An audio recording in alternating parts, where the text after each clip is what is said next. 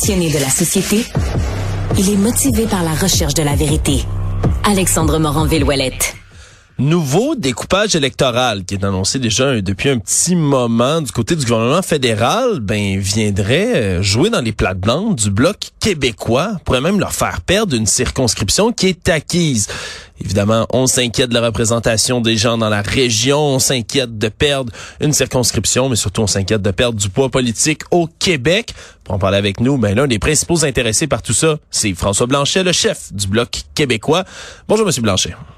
Bien le bonjour, mais vous m'excuserez, je suis obligé d'entrer de jeu de corriger un point. Allez-y. La nouvelle carte électorale favoriserait le Bloc québécois. Euh, vous faites okay. presque automatiquement un comté de plus au Québec. Le comté qu'on perdrait en Gaspésie serait complété ou remplacé par un grand Gaspésie-les-Îles qui, à la dernière élection, aurait probablement été bloquiste et le nouveau comté qui apparaîtrait dans les Laurentides serait, si on applique les chiffres de la dernière élection, très, très, très bloquiste. Donc, notre motivation n'est pas du tout nos intérêts immédiats, mais bien le fait qu'on est convaincu qu'on ne peut pas affaiblir les régions du Québec, toujours au bénéfice des grands centres urbains ou des périphéries des grands centres urbains. Parce que plus on affaiblit les régions, moins les régions sont capables de se, tenir elles-mêmes le mieux possible, et plus elles sont affaiblies, et plus on continue à leur enlever des sièges, et c'est un cercle vicieux qu'il faut rompre, surtout que la Gaspésie a vu récemment une augmentation de sa population, pas une diminution de sa population. Ouais, ben parlons-en de la circonscription, M. Blanchet, avec euh, après ce rappel, ma foi, euh, très pertinent. Là, on parle d'Avignon, Lamitis, Matane, Matapédia. C'est en Gaspésie. C'est quoi les particularités de cette euh, circonscription-là? C'est une très, très grande circonscription qui va de la baie des Chaleurs à la région de Matane avec toute la vallée de la Matapédia, avec des intérêts déjà euh, au niveau politique, économique et des réalités économiques très différentes d'un secteur à l'autre. C'est déjà le cas aussi pour Gaspésie-les-Îles, où il y a la Haute-Gaspésie, un bout de la baie des Chaleurs, la région de Gaspé, les îles de la Madeleine, qui ont des réalités passablement différentes et qui sont qui ont un effort à faire de concertation toujours pour avoir des positions régionales fortes, ce qui est normal et ce qu'elles réussissent à faire. Mais si on amalgame les deux en une seule circonscription, en envoyant un bout de ce que ça deviendrait avec les Mouski, on a un territoire qui non seulement est immense et qui diminue la qualité des services qu'on rend à la population sur un territoire qu'il faut couvrir de façon très, très réelle au quotidien. En plus de ça, on nuit aux efforts de développement de la région et on dit à un député ou une députée, non seulement tu dois couvrir tout ce territoire-là, mais en plus, en plus, il va falloir que tu parcours incroyable pour te rendre au Parlement à chaque semaine. Euh, et là, ça devient une trop grande pression pour la qualité des services qu'on va donner aux gens. Tous les efforts de la Gaspésie et du Bas-Saint-Laurent pour assurer leur propre développement avec un succès considérable dans les dernières années, ben, c'est non seulement compromis par euh, le fait de leur enlever un outil aussi important qu'un député, mais euh, en même temps, ça donne le message que le vrai développement, il est dans les grands centres. Dans ce cas-ci, qu'est-ce que vous aimeriez exactement, M. Blanchet? Est-ce qu'on aimerait que ce soit le statu quo qui soit maintenu, qu'on garde les circonscriptions dans ce coin-là comme elles sont, ou que ce soit un redécoupage différent qu'on propose de votre côté? Il y a plusieurs éléments, il y a plusieurs possibilités, puis lorsqu'on est confronté ou lorsqu'on a affaire à la commission qui revoit les circonscriptions, il faut éviter de, de nous commander ce qu'on veut. Je sais que dans la démarche faite par Alexis Deschaines, la volonté est de préserver la carte pour la région de la Gaspésie. Ça n'empêche pas d'augmenter le nombre de sièges et je nous rappellerai que lorsque le débat a eu lieu, le Bloc québécois voulait garantir un minimum de sièges en pourcentage à la Chambre des communes pour préserver le poids de ce qu'on considère prétend-on, dit-on, je suis pas sûr que c'est vrai, être une des nations fondatrices de ce pays-là. Et ça, ça a été rejeté. La loi que les libéraux ont fait adopter juste c'est 78, c'est tout.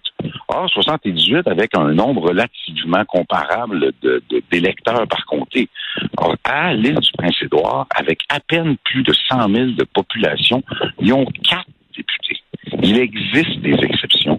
C'est inscrit dans la Constitution. On favorise certains qui ne sont assurément pas les Québécois et pas davantage les francophones au détriment de d'autres. Et lorsque la Gaspésie dit, compte tenu de ma situation, compte tenu de ma démographie, on pense qu'on devrait garder nos quatre sièges parce qu'on en a perdu déjà au fil des ans, bien, on se fait dire non.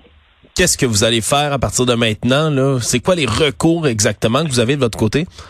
on est presque des cheerleaders là-dedans parce que à partir du moment où Alexis Deschaines euh, et, et, les gens qui l'encouragent ou qui, ont, embarqué avec lui dans la procédure euh, vont en cours, vont devant les tribunaux, il y, a, il y a des limites à ce qu'on peut faire. On veut laisser le processus se dérouler on encourage le principe de préserver la circonscription actuelle et la carte actuelle en Gaspésie et le poids des régions du Québec. Et c'est ce qu'on va dire et c'est ce qu'on va continuer à soutenir. L'avantage que ça présente, c'est qu'on nous demande toujours, oui, mais qu'est-ce que vous allez faire, vous, au bloc, avec la nouvelle carte? moi, je dis aussi poliment que possible, achalez-moi pas avec la nouvelle carte. Tant qu'elle n'est pas en vigueur, je n'agirai pas en fonction de la nouvelle carte. Et là, c'est devant les tribunaux. Alors, voyons voir comment Alexis va tirer son épingle du jeu. La rentrée parlementaire s'en vient à grands pas à Ottawa. On va euh, se marteler sur quel dossier en priorité là, de votre côté? J'imagine tout le monde est reposé de ses vacances, puis vous êtes d'attaque pour certains dossiers? On est passablement reposé, on est assurément d'attaque, mais je pense qu'un des sujets les plus importants de l'automne va être l'immigration. Vous savez, quand on parlait d'immigration chez les Québécois jusqu'au printemps, c'était, ah, vous savez, les Québécois, euh, ils aiment pas les immigrants, sont xénophobes, sont racistes, puis le NPD, puis les libéraux chantaient cette tune-là.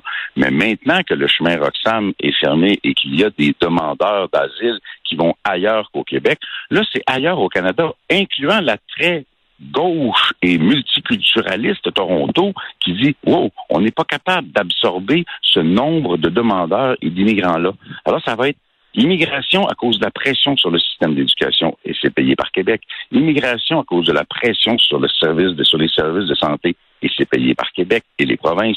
Immigration sur les services de garde. Beaucoup, beaucoup d'immigration sur la crise du logement qui crée des situations très, très difficiles à régler, un impact même sur l'inflation avec le pouvoir d'achat d'un peu tout le monde qui est affecté. Bref, avant de mettre en place une politique d'immigration qui est idéologique ou strictement un bassin de main-d'œuvre plus vulnérable pour les grandes entreprises, ben, il faudra avoir une véritable réflexion et il faudra que le Québec ait davantage de contrôle sur ce qui, ce qui se passe sur son territoire en matière d'immigration. On est convaincu que c'est ce que les Québécois veulent et c'est un dossier qu'on va mettre de l'avant de façon très, très, très active. Oui, parce que là, euh, du côté du ministre fédéral de, l'immigration, M. Mark Miller, lui disait en termes d'habitation, je suis content de vous entendre aborder ce sujet-là parce que c'est un des dossiers de l'heure. Quand on parle quand on parle ou pas d'immigration, on a besoin de construire plus d'habitation au Canada, puis ça ne fait que ralentir. Mais lui disait que ouais, ben les immigrants, ils, ils vont venir puis ils vont construire des maisons, ils vont construire ça, eux, des logements en arrivant. Est-ce que vous croyez à ça? Ah là, il y a quelque chose d'assez extraordinaire. C'est comme le serpent qui se mange la queue, mais à l'envers. Les immigrants, ils vont arriver puis ils vont bâtir leur propre maison. Fait que ça va coûter moins cher pour bâtir des maisons, puis vous allez tous être heureux. Ben oui. C'est complètement farfelu, là.